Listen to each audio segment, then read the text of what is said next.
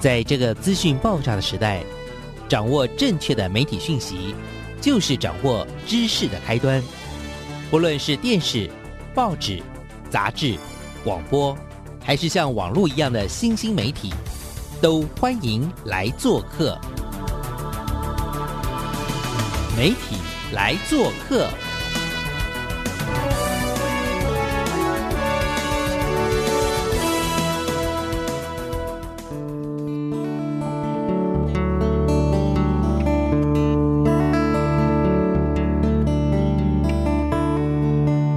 大小事，欢迎来做客，各位听众朋友，大家早安，我是小黄老师，很开心又在空中跟所有听众朋友碰面哦。不晓得大家在过去的两天过得如何呢？这个礼拜一呢，我们想要为大家带来什么样的不一样的视野、不一样的故事呢？这礼拜要邀的这位朋友啊。嗯，我觉得他今天要分享的故事，呃，不管在教育的场域或者他的国际的视野呢，相信一定可以为大家带来很棒的收获。那今天要为大家邀请到的是来自澎湖的一位老师，那这位老师呢叫小易老师，洪静义老师。小易老师呢，其实他非常非常的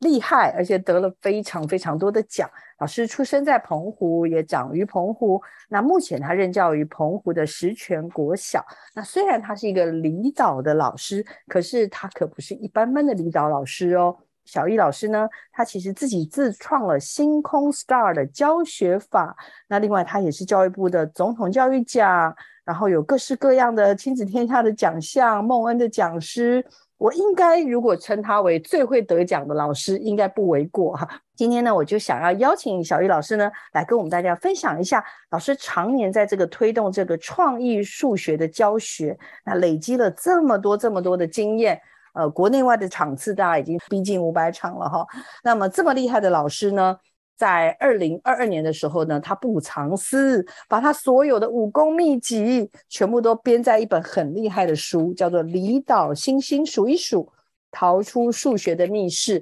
那很开心啦，我跟小易老师预约了好久好久，今天终于有机会能够邀小易老师来到我们的媒体来做客的节目现场。那来自澎湖的小易老师，他到底要跟我们聊什么呢？又要告诉我们关于数学的什么样的秘密呢？以及呢，他在之前呢，他到了芬兰去做了这个很关键的这样子的一个分享的互动跟教学的经验，这个过程他都写在书里。但是看书不过瘾，我们今天要听广播、听 podcast，我们可以得更多。好，我们就来邀请小易老师出场，也跟听众朋友打个招呼。来，老师请。Hello，大家好，我是小易老师。嗯，小王老师好。据我印象所知，你好像不是学数学的，对不对？但是为什么现在变成很厉害的数学老师，然后变成魔术师啊？哈。就是其实我大学是啊语教系毕业的，那研究所读体育教学，所以其实好像都跟数学没有关系。对，那开始做数学，就是因为我在应该是教书的第一年就开始担任导师嘛，哈。那大家都知道国小的导师就是主要都负责主科国语跟数学这两科。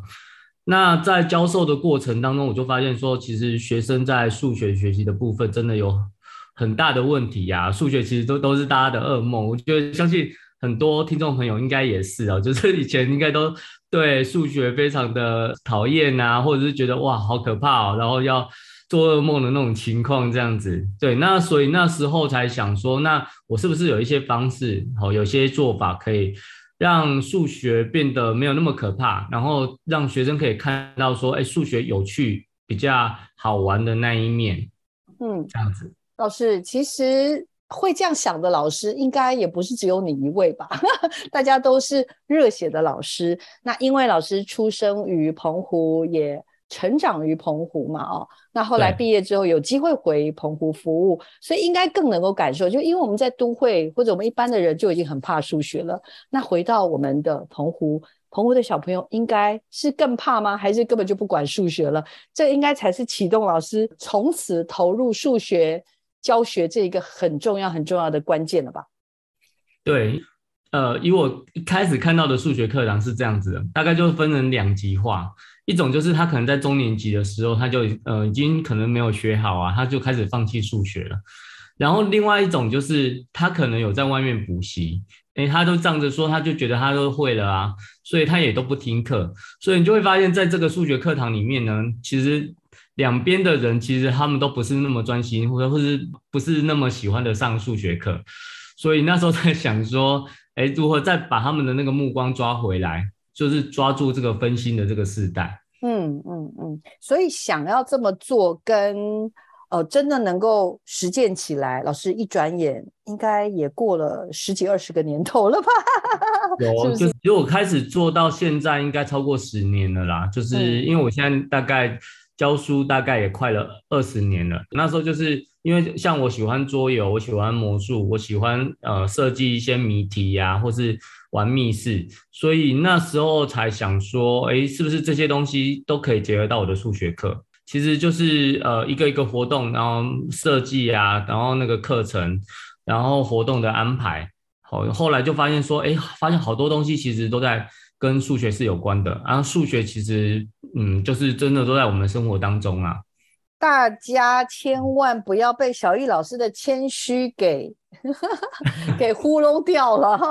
小易老师哦，我如果看过他这本书，或者听众朋友，大家欢迎大家可以去博客来或者相关的订书平台都可以订啦。离岛星星数一数，逃出数学的密室这一本很厉害的书，你看完之后你会非常非常的感动。为什么？小玉老师呢，真的发了狂似。我在想，如果我是他家人，不管我是他女儿或者是他老婆，我应该都不会很喜欢他。我在猜啦，因为他整个整个人都投在那个数学的各种游戏化的这样子的一个过程。哎，我今天好像有看到一个单元，我吓到了。老师应该是把所有的数学的单元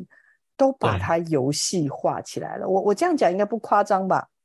对，就是其实应该是说，我后来呃，算是有些是研发的，或是有些是呃，就是有做改编的，呃，魔术桌游其实都很多，所以后来我就把整个国小的一个脉络啊，整个数学学习的那个知识点的部分，我就把它做一个整理，好，就是每个数学知识点我都有配合的魔术桌游或者是游戏，那我都有把它附在书中，就是提供给老师参考。就是，例如说，你教到这个知识点的时候，你教到这个单元的时候，哎，可以玩这个游戏，或是变这个魔术，就是提供给不管是家长还是老师，可以做一下参考。超夸张的小易老师，因为我看到这个地方，我简直整个傻掉了。就是什么讲到数量的概念呐，然后讲到什么计算呐，讲到测量，讲到空间，讲到。列式和解题，我告诉你，我的后置的同仁光听这个立刻就睡着了。资料与不确定性什么？哎，好了，我随便讲一个。老师，列式跟解题哦，我刚刚随便翻了一下，这在你书的第一百八十五页，里面讲到什么？低年级可以玩数字规律观察站，中年级超商优惠大比拼，高年级玩巧算二十四点。我的意思是说，老师随便的一个这个小单元，低中高，你都还可以对应到 各式各样游戏化，这个应该有点夸张吧？我的意思说，这这研发的过程，难道不会让你觉得会不会自己给自己找了太大的麻烦？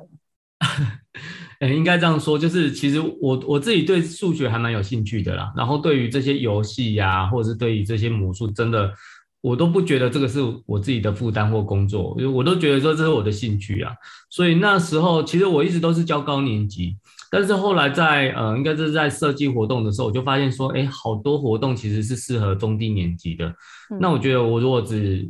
设计或研发高年级这样有点可惜，就是其实我后来还蛮常出去分享的。那我的对象其实反而是中低年级的老师，所以后来我就想说，那我就干脆这样子把它做个整理，那变成说我去分享的时候，我也可以分享低年级老师可以玩的，然后中年级老师可以玩的，就是会有不同的，然后不同的单元有不同的游戏。嗯，那接下来我就要赶快请。老师分享一下了这本书里面，我真的觉得最最最厉害的老师，因为你都一直说什么星空 Star 教学方法，然后里面谈到的魔术星空捉迷藏，听众朋友，我跟你说，你真的你买这本书，你要仔细的看，因为里面有很多巧思。但是你要不要很简单的告诉我们一下这个星空 Star 教学法？呃，这个魔术星空。捉迷藏到底它的核心的精神是什么？简单的让大家了解就好。就是呃，这应该算我自己发展出来的，叫做星空教学法。然后其实它就有七个元素，好，就是魔术、星空、捉迷藏。那其实每个元素就代表了一我去发展的一个主轴就对了。像魔就是魔术嘛，那数学的话就是数，呃，包含它的软硬体的建制。那星空的部分就是明星，好，就是明星，就是找到孩子的舞台。那空的话就是云端，尤其是像现在生生有平板啊，然后学生他们都需要运用到一些线上的学习平台，像是军医平台啊、Pagamo 或者是学习吧，去辅助他学习。那桌的话就是桌游，谜的话就是谜题，好，就是呃一些比较有趣的题目啦，然后有些比较素养的，尤其是我们现在要讲素养嘛，所以就是一些比较生活化、比较素养的一些题目。那长的话就是密室脱逃，哦，就是我们把密室这个元素把它包装在我们的课程里面，那搭配学生去呃做学习，那大概就是这七个元素，然后把它包装起来的一个教学法。嗯。好，老师，那因为我小黄老师自己呢，平常是也是还蛮蛮喜欢玩桌游啦，然后解谜、密逃、密室逃脱这种东西，像刚刚讲，我们年会那时候我都会觉得，哎，很想去听一下，所以呢。我自己猜想了哈，可能是因为我是大人呐，我好像觉得这三个真的是太好玩了。可是请教一下小朋友也是吗？还是其实不会？因为我猜老师的设计应该不至于吧？应该这七样小朋友都都喜欢吗？还是什么？我只是想请教老师一下，快速的让我们了解一下这七种小朋友通常比较喜欢哪几种。老实说，因为我那时候也是有经过。就是应该是呃慢慢发展而来的啦。那其实像魔术啊，我觉得大家都很喜欢看魔术，不管是小朋友或是大人都是嘛。魔术变成一个亮点。那密室脱逃的话，就是小朋友他们其实呃应该是说像呃尤其是像我们离岛的小朋友，他们可能都没有机会去玩过密室外面的那个密室店，因为我们这边根本没有啊，所以他们都很喜欢这样子的转化跟那个学习的方式，就是透过解任务。就是学习不再是只是听讲，或者是一直在做习题，一直在写题目算数学啊，它变成是它是一个任务导向的，然后它是变成说它是要分组合作学习的，它要去解谜的。他们我觉得反正他们像你知道有些小朋友，他们呃可能在平常数学课是那个呃就是课堂里面的客人啊，但是你知道像我们在做这些。等于是比较多元学习的时候，他们就会变了一个人，你知道吗？就是有时候他们的表现都不会输给那些就是可能成绩很好的小朋友。嗯，我知道老师的这一整套的数学方法改变了很多很多的孩子。在我们进入到老师的芬兰经验分享非常非常动人之前，我想要请老师也聊一聊保利男孩。其实这本书啊，我里面分享了非常多的东西，但是其实你知道我里面最喜欢的一个。部分就是我里面分享了十三个小朋友在学习数学上的一些故事。那其实因为我里面其实我都用化名啊，就是有什么多米诺男孩啊、睡美人女孩啊，还是什么白纸男孩什么的。那保利男孩其实他就是一个暴力男孩，那我只是取谐音哦。对他就是因为他的体格都是比呃同年段的小朋友。比较高又比较壮，然后他其实他都用暴力的方式来表达他的情绪或解决问题，所以变成说，哇，他就是已经变成学校的名人，你知道吗？就是大家都认识他，然后中年级老师还会特地跑来跟我讲说，就是我们那时候接新班的时候，都特地来提醒我说，要特别注意这个小朋友，因为他可能会弄伤别人，你知道吗？然后班上的小朋友其实也不都不喜欢他，那他其实刚开始学习的状况真的也很不好，就是。他有时候就很情绪化，然后例如说玩桌游输了啊，就在生气呀，然后可能就是甚至会丢东西什么的。所以那时候甚至我那时候还会有一点呃担忧，就是说那我是不是要调整一下我自己的一些方式，是不是哎减少玩这些东西，或者是呃再多设计这些那个课程这样？对，但是后来其实我觉得那时候只是。一瞬间的一个想法啦，所以其实后来我就发现说，哎，这样子好像又剥夺到其他孩子学习的机会了。那所以我还是照着我自己的步骤，那做着做着我就发现，哎，这个小朋友他其实他真的有改变哦，就是变得不太一样了。他变成说他愿意来参与了，然后他自己脾气的部分也越来越可以控制。然后你知道，我觉得这种就是一个潜移默化的改变吧，就是哎他。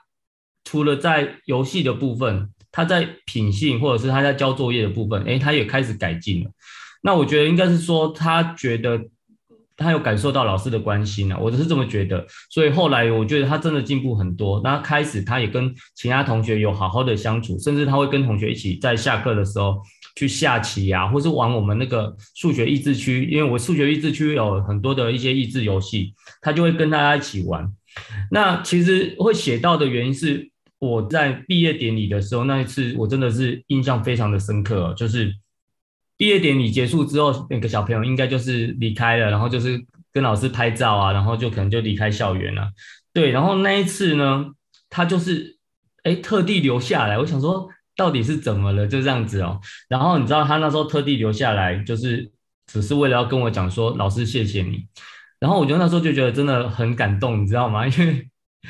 就是我我觉得他真的有感受到老师对他的关心跟他的爱这样子。嗯，还有我听了也都快要不行了，因为其实我一次看到这段，想说老师到底付出了多大的心力？但是这种又不是说嘴巴一直讲说，哎，你要乖哦，你要怎么样哦？我相信有爱的小易老师一定真的是用身体力行。去让这孩子感受。我觉得像有些这种比较高敏感的小朋友啊，你要让他信服你嘛，然后再就是你要让他真的觉得说，哎，你是真的关心他，真的为他好的。那他才会真的去听你的话，或者是说，哎，可能遵守你定的一些规则。对，所以其实我在书中真的就是，因为其实我们在教学生涯这么多年，真的应该我相信每个老师或者是应该都会遇到了，就是可能哇，每一届可能都会有一两个让你非常头痛啊，然后每天 去学校都会想说，哎，他会不会要惹什么麻烦，然后就让科任老师很生气的这种小朋友。我觉得这个也是当老师一个很重要的一个使命吧，就是有缘跟这些小朋友相遇，那我们觉得，哎，我们可以尽最大的努力让他做了一些改变，我觉得就是一个最大的一个功德。这样，那老师你有印象吗？就是大概是在什么样的一个时间点，或一个什么关键的一次的一个什么样的活动，你感觉他好像突然间跨越了这个很关键的这个部分，有大概的印象吗？因为我看到老师这边有说明说。如果他的转变是细微的，但是又不是那么的容易观察，只是发现他开始准时交作业，开始他跟同学一起呃相约打球下棋。你您觉得是大概在一个什么样的时点？你觉得他突然跨过了那个栏杆？我觉得应该是在那个六年级的时候，因为那时候五年级刚接到他的时候，真的是一个磨合期耶，真的磨了，我觉得快磨了一年吧。但是，例如说，像我们每个礼拜都有这个数学推理课，我们都会玩桌游变魔术啊。我觉得就是他透过这些呃，就是数学课程的时候，嗯，我是觉得就是他真的呃，慢慢的在改变，然后。就是像我刚刚讲的，他有一次发了很大的脾气摔东西的那一次，其实我后来就把他找过来，好好的跟他讲。之后的一些桌游的课的时候，他有时候他只是输了，哦但是我就发现说，他他不会再生气了，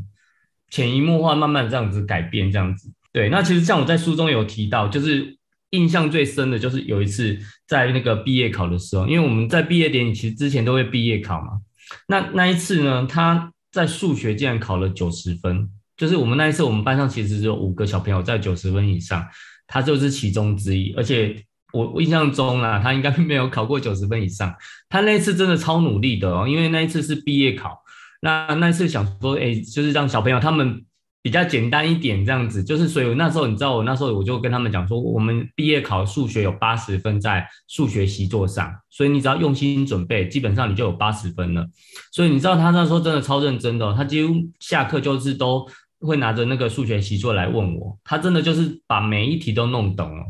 所以我就觉得哇，他真的是很努力，想要在毕业考之前，就是可能在毕业之前，然后他可能有定了一个这个目标，就是他要考好。那我觉得他最后真的也达到了这样子，真的好感人哦，老师，我觉得，因为我知道这本书里面其实详细的说了这一路以来你的努力、你的创意、你为对孩子的一个付出。可是我在这本书里面，其实有一个部分是我真的很想要透过这次的不管是广播或 podcast 分享给所有的听众朋友的，就是关于我看到老师想要把星空数学带到芬兰的这样子的一个过程，而且不是只是。去走马看花是希望有真实的交流。为什么是芬兰？然后这一次的整个的活动之前，或者整个你得奖了，然后因为你可以写一个计划嘛，那这个整个的大概的一个起心动念，想要请老师帮我们做一个简单的分享，好不好？请。好，那去芬兰就是因为我在二零一八年那时候得了 GHF 的教育创新学人奖，那那时候基金会就是有提供一笔经费让他。让我们可以去国外做参访啊，或是交流。那其实你知道那时候就是我我有进入复审，那复审它就是你要提出你的海外的教学计划，所以那时候我就一直在思考说，那我到底要去哪一个国家？想了很久啊，其实那时候马上浮出来的就是芬兰啊，因为那时候在那几年的时候，芬兰真的非常的夯，就是它在一些国际的评比啊都很好啊。然后其实我有看过一些报道，就是说，哎，芬兰的学生呢，他们的数学排名都很前面，在国际的评比，其实台湾也是哦。那但是呢，他们的孩子是喜欢数学的，那我觉得哇，非常讶异啊，因为。其实像台湾大概也都是排名前五名的，但是我们的孩子是非常讨厌或惧怕，或是对数学没有信心的。所以其实那时候我第一个想法就想说，那我真的很想要去芬兰看看，然后去看看他们的数学课堂，那顺便把台湾就是像我自己在做的一些教学创新的东西，把它带过去跟芬兰做个交流。所以那时候才选定说要去芬兰这个国家。一直都知道芬兰很厉害，但是到底怎么厉害？对，小易老师决定带着他的探照灯跟带着他的星空数学到芬兰去一访，但是他的这一访真的是我觉得蛮不得了的。老师做了非常非常厉害的各种社会实验，跟数学有关的社会实验，我很佩服。你后来也完成了哪些很重要的任务，跟我们大家分享一下好不好？来，请。好。就是我那时候觉得，就是呃，在提海外计划的时候啊，我那时候想说，哎，我要到芬兰去，因为其实老实说，去芬兰真的要飞蛮久的。然后我想说，如果真的只是去蜻蜓点水的这样子看一看啊，然后走马看花的话，真的是有点可惜。所以我那时候有打定说，我一定要在芬兰停留久一点。所以那时候我就排定在暑假的时候，哦，就是大概停了大概一个多月。那也安排了非常多的行程哦，就是包含说我去拜访了那个那时候在呃芬兰的呃大使，然后也有去呃办了一些工作坊啊，在他们的图书馆办做工作坊，然后参观了那个数学社群的呃老师恩义老师，还有做那个公开课，就是呃我自己在呃芬兰的那一个多月，大概上了三堂课哦，就是有三年级的数学课跟七年级的数学课。所以我就根据他安排的那个时间，就直接到他们的课堂去做观课跟记录，然后还办了一个给芬兰老师的工作坊。所以其实我觉得真的是行程真的蛮满满的啦。就是那时候就想说，真的不要就是只是去，然后可能就哎就回来了这样子。真的那时候就想说，真的要。呃，除了自己要很有收获之外，我也希望说，我也把很多的东西想要带过去芬兰，跟芬兰那边的老师做交流，希望自己也可以不虚此行啊。对，所以其实那时候就真的，呃，就是在朋友的协助下，然后就安排了蛮多的行程这样子。我们先谈教室，你进到教室以后，因为我看你其实去了很多不同年级的，你去完这个将近十堂课，他们的教室的十堂课，你觉得？可不可以告诉我们最关键的那那可能两到三个原因？到底为什么我们的小孩这么怕数学？然后他们为什么那么不讨厌数学、不害怕数学？第一个应该是说，他们老师其实他们会善用很多的一些卡牌啊，或者是一些教具的东西，然后让他们透过操作，尤其是越低的年纪小，然后他们透过操作之后，然后来学习数学，也就是眼见为凭，然后他手是可以操作、可以去摸到的。那我觉得这是第一个，那第二个就是我觉得他们没有那么多复杂的计算，好，就是甚至我在看那个七八年级他们的数学课的时候啊，他们有些真的很复杂的计算啊，他们老师甚至会请他们就直接拿手机或者是拿平板出来，就直接用按的就好了。所以他们我发现他们的数学课比较没有像台湾这么重视那个计算的精熟度啦。因为其实老实说，台湾的数学教育真的很重视孩子的计算，所以我们不断反复的一直在算，然后一直在算很难的题目，一直在算很复杂的计算的那个步骤。那我觉得他们反而比较重视的是他们那个思考的历程，也就是说，他们变成说他们的题目会比较活一点，然后会比较重视他去思考，去讲出他自己的讲法。那我后来发现，他们教科书真的也是编写的比较有趣，所以其实像我们现在，嗯，我们现在新课纲其实也开始在编教科书嘛。然后其实我自己本身也是目前也是出版社的编撰委员呢。我那时候其实我自己就期许我自己要把一些比较有趣的元素把它编到数学课本里面。对我觉得那时候刚好有个有这个机会，那。我也希望说，哎，也可以尽自己的呃一个力量，然后把一些比较有趣的数学啊，然后编在教教科书里面。我觉得这样可以造福更多的老师跟学生啊，让学生觉得说，哎，其实数学真的没有这么的无聊，其实数学在某些方面真的还蛮有趣的这样子。所以老师，我也是在你的这个这一次的参访里面看到一些你的分析，我觉得很有趣，很有趣，就是不是那么的强调。计算，嗯，那很强调理解甚至思考，是吗？对，逻辑的那个能力的培养，嗯，然后会善用很多很多的工具，就是像我们台湾可能数学课，我我们可以想象那个场景，就是老师在前面可能给题目，然后学生开始就纸啊、笔啊、橡皮擦，然后或者是尺啊，因为要你懂我意思，就是要写的很工整，然后呃还有计算不能错。就是，反正基本上我们知道的数学都是都是要这样，或者是解题，呃，很重要。然后老师要补充吗？请。对，不过应该是说，我芬兰回来之后啊，因为我觉得其实台湾，嗯，台湾的教育这几年真的做出了很多不不一样的翻转跟改变。对我就相信小王老师也有发现，嗯嗯，就是其实所以像以我自己的观察，真的我们我觉得我们。呃，越来越多的课堂，就是呃，也因应新课纲，那也越来越活，然后更多的素养的东西呀，或者是呃，学生逻辑思考的训练啊，我觉得就是真的有点不太一样了。就是从芬兰回来之后，其实我发现真的台湾的教育市场真的做了很大的改变。那我觉得这是好事啊，就是嗯，对，就是台湾真的越来越棒了，这样子。所以小易老师是二零一八年的时候去参访完回来，其实事隔至今已经也三四年过去。那台湾面临了一波就是一零八课纲的启动，所以整个在概念上，甚至比如说翻转教育的一个不断的倡议，所以大家也希望回到一个以学生为一个学习主体嘛，对不对？那所以我们也看到了台湾的教育现场的一些改变。不过我我自己还是会忍不住会想要。有时候还是会想要回头去解释，因为我当然没有说芬兰就是好，我们就是不好，或者说芬兰就是快乐学习，然后我们就是痛苦学，没没有那个意思。不过我我还是必须说，在现在这个，因为我们也看到考试啊，什么相关用分数分发这东西，对不起哦，还是老实说，即使一零八课纲之后，好像还是没有办法，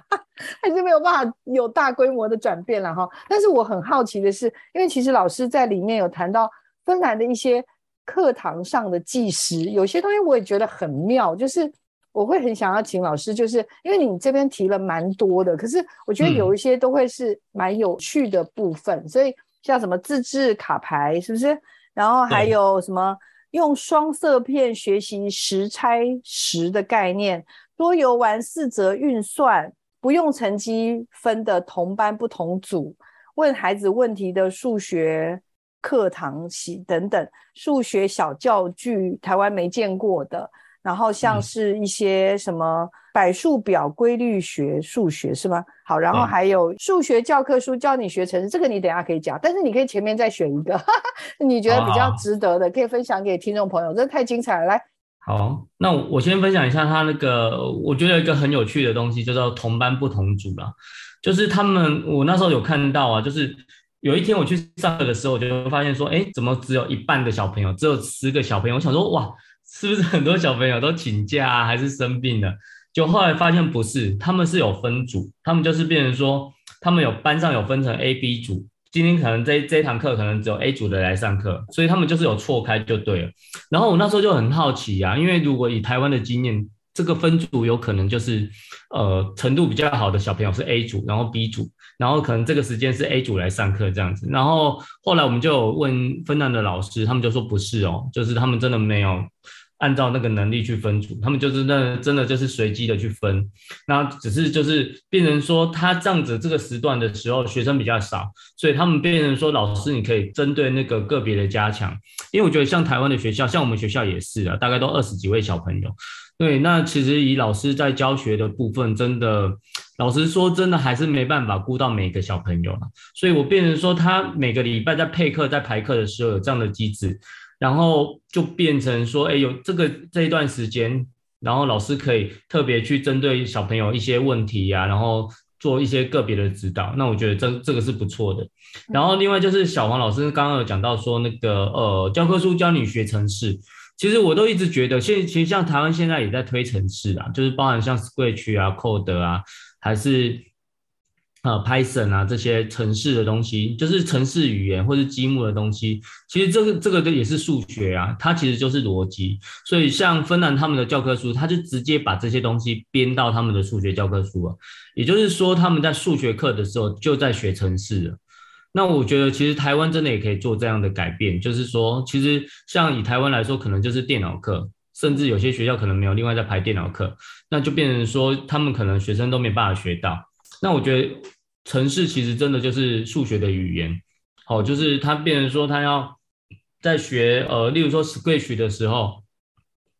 他的愤怒秒可能要去撞那只猪啊，他要怎么移动，他要前进几步，他要向左转向右转，所以你知道有些小朋友他们在学这个的时候啊，他那个方向感不是很好，那个空间概念不好的时候，他都会走错啊。那我觉得也没有关系，因为。城市的语言在学习的时候，就是从错误中学习。他就是他只要按执行，哎，发现哎走不到那个地方的时候，他只要再去做更改就可以了。对，那所以其实我觉得这种城市啊、逻辑啊这种思维的东西，其实也是数学课要教给孩子的。而且我觉得这个能力真的对孩子未来来说是更重要的。嗯嗯嗯，因为我知道你除了到教室里面之外，老师你还做了一个。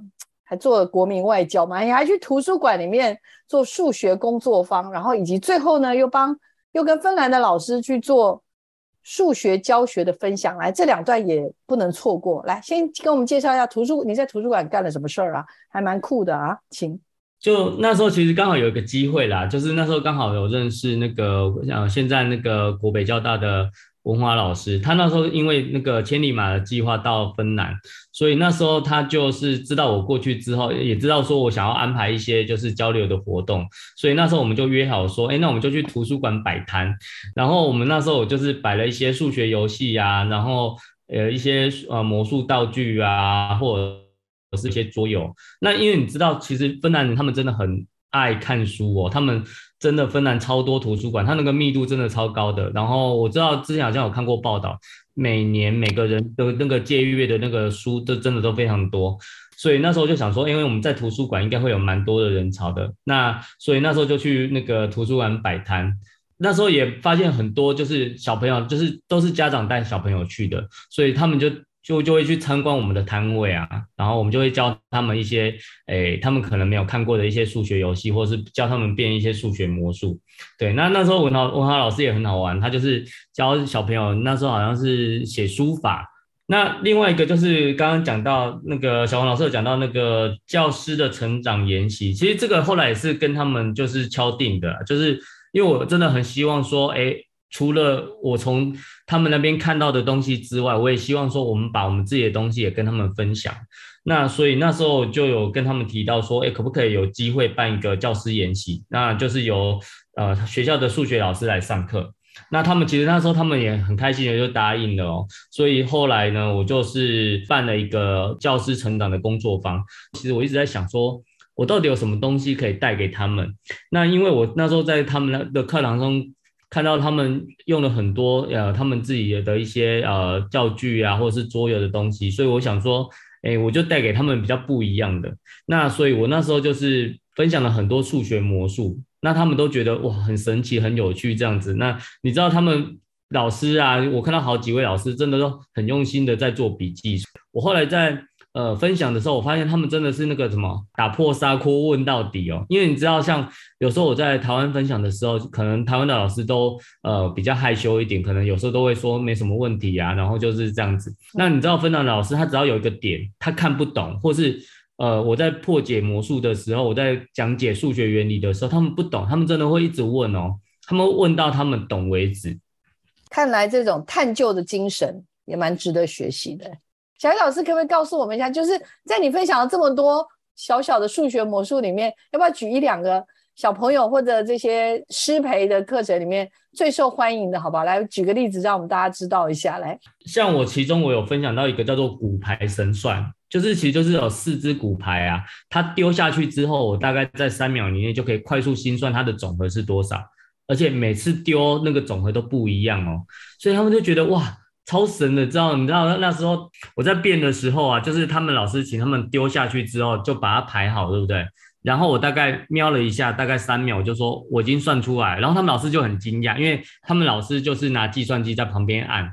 就是按很久这样子，然后你知道最印象最深的就是还有一次，就是他按出来的答案跟我的答案不一样，那我们就要核对嘛。就后来发现，哎，是他计算机按错了，这样他们就觉得哇，那个真的很神奇。对，就是骨牌神算，骨牌神算，但其实它的原理就是一个魔术，对不对？是不是？它其实就是数学原理，对，就是它其实它的数字的设计其实是有它的那个规律性 跟它的那个呃巧思在里面的。没错啊，我想起来，上次密室逃脱好像老师授课的时候也是有，也是有类似这样的东西，对不对？是的，对对对。那其实它就是很多，其实很多魔术都有数学原理在里面呐。那所以其实这就是我为什么把。魔术这个东西，把它包装在我们的课程里面，其实就是都可以跟数学课做结合。好的，好的。哎，我们这样回望这一路以来，哈，然后尤其是这次的芬兰的交流或者是互动，你会怎么总结那一次的？虽然这么辛苦的八月。